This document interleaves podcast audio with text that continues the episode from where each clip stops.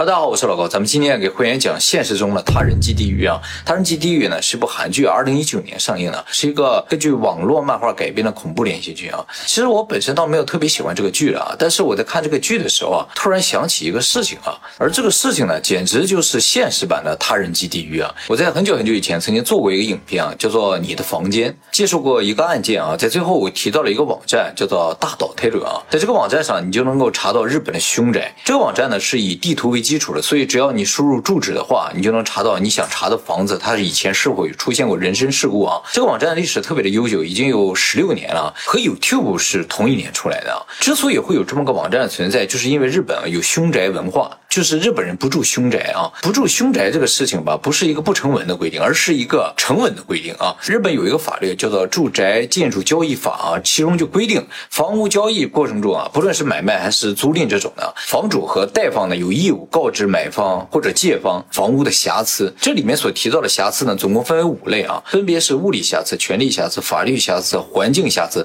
和心理瑕疵啊。就是这些瑕疵都要告诉买房子或者租房子的人。那么什么叫物理瑕疵呢？是房子有没有坏是吧？有没有裂缝啊？有没有损坏的地方啊？看不到的地方也要说。所谓的权利瑕疵呢，就是这个房子的权利上是否有什么样的问题？比如这个房子它不是你的，你就没有所有权嘛。但是有些人即使不是他的房子，他也把它卖掉了，这就叫权利瑕疵。当然这是肯定不允许的。第三个呢叫法律瑕疵，就是说这个房子本身有没有什么法律上面的限制？比如说这个房子多少年内不可以进行交易啊？这个房子不能够作为住宅以外其他用途等等，这都属于法律瑕疵。第四个呢叫环境瑕疵，就是说这个房子的环境上是否存在造成它使用上的限制啊？比如说你们家邻居如果是黑社会的话，这个你是需要告诉买房子或者租房的人，就是说有这种犯罪组织如果在你房子周围的话，即使他不住在你的房子里，但是也会影响到你这个房子的出租啊、销售啊，甚至可能对你的人身安全造成威胁的话，这个一定要告知的。好，到这为止呢，我想不论在哪个国家进行房屋交易或者房屋租赁的话，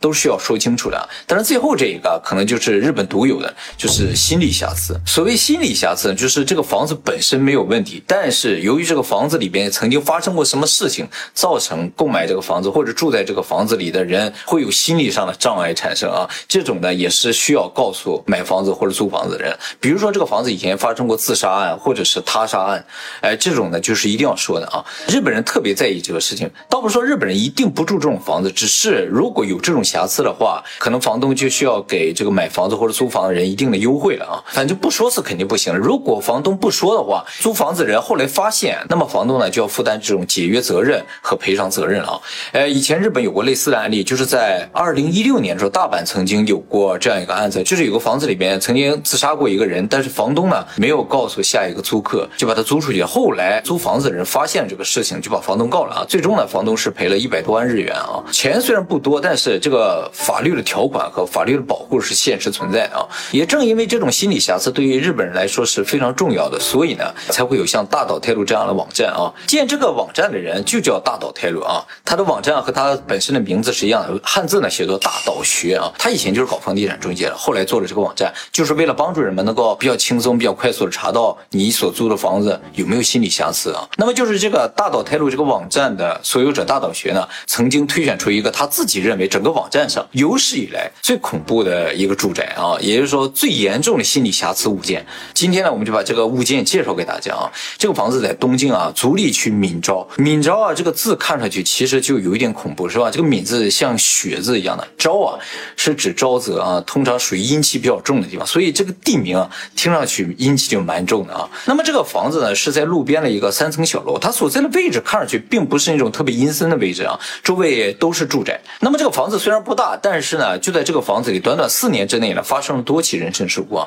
最早的一个案子呢，是在二零零六年四月六号啊，这个房子三楼两个租客啊，因为发生口角打了起来啊，就发生械斗，一个人呢用酒瓶子把另一个人打死了啊。然后过了三年，在二零零九年七月五号的时候，又有一名三楼的租客在房顶，就是三楼上面了，就是天台的地方上吊自尽。其实大家仔细想想也蛮恐怖的，是吧？天台是没有遮挡物的啊，这个人在天台上面吊死了。那在很远的地方看上去的话，是可以看得到的啊，一个人吊在天台上吊死的，相当恐怖了。然后又过了一年，在二零一零年的十月二号，二楼的一名租客呢下到一楼，将住在一楼的房东杀死。所以这个房子在短短的四年时间里面，总共在三个楼层、四个层面上啊，说包括房顶四个层面上发生过命案，有自杀，有互杀，有谋杀。几乎所有住过这个房子的房客都死了，包括房东也死了，是吧？事实上，只有一个人活了下来，就是三楼，就是他两个人发生械斗，一个把另一个打死了嘛，杀人的那个人活下来，他现在在监狱里面啊。呃，这样看来的话，住过这个房子的人要么死了，要么进监狱了，是吧？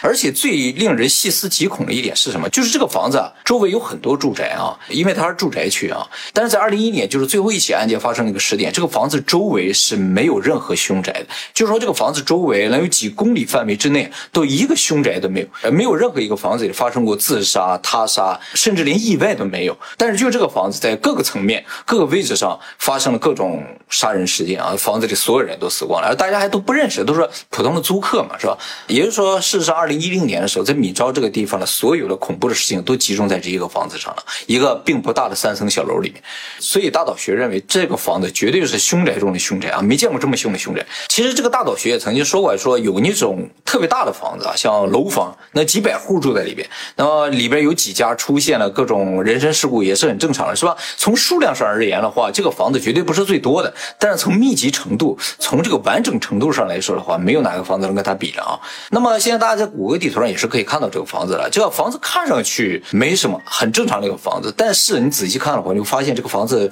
明显没人住啊。它一楼啊好像是一个工厂，但是门上已经贴着这个楼正在出售啊，就说明这个工厂。呃可能也没有继续在运营了啊。这个大岛学说了，他有跟踪过这个房子的一些发展啊，就是说这个房子自从出了那个事情之后，真的就没有人敢租这个房子，所以后来这个房子啊被当做仓库了。有些公司想用这个房子放一些建材啊，放一些材料，反正也平常没有人在那个地方。但是没过了多久吧，这些公司也都撑不住了，不知道发生了什么，也都纷纷从那撤出来了。所以这个房子现在是空着的啊。我觉着啊，这个房子虽然贴着出售的广告啊，我估计要买的话，价钱也不会很贵。应该是非常便宜的，不过我想，不管再便宜，应该是没有人敢买的啊，因为它太有名了。即使你买了之后把它推平成停车场，可能也是很难再有机会转手出去了啊。不过从法律角度来说啊，这个房子它本身虽然有这样一个历史，但是它的邻居啊，它邻居跟它很近啊，它邻居这个房子呢是没有说明义务的。我刚才有说这个环境瑕疵，这种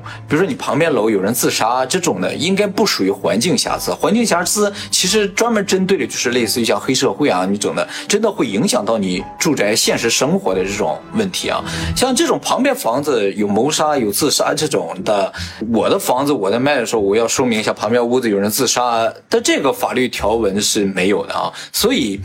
旁边房子理论上是可以卖的，但是也由于这个房子太有名，所以旁边房子估计也很难卖啊。那么这个呢，就是我看到那个他人即地狱的连续剧之后想到的一个事情啊，真的就跟那个连续剧差不多。那个连续剧里边最后也就活一个人嘛，是吧？房子里所有人都死了。不过那个连续剧里给你展示一下这个房子里究竟发生了什么，是吧？就是一帮变态啊，互相杀那种的。这个房子是不是发生类似的事情，我不太知道，但是结果是一样的啊。所以有机会，如果大家到日本来旅游的话，到东京来。来旅游的话，可以晚上去打个卡啊。好，那么今天呢就先到这里，我们下期再见，拜拜。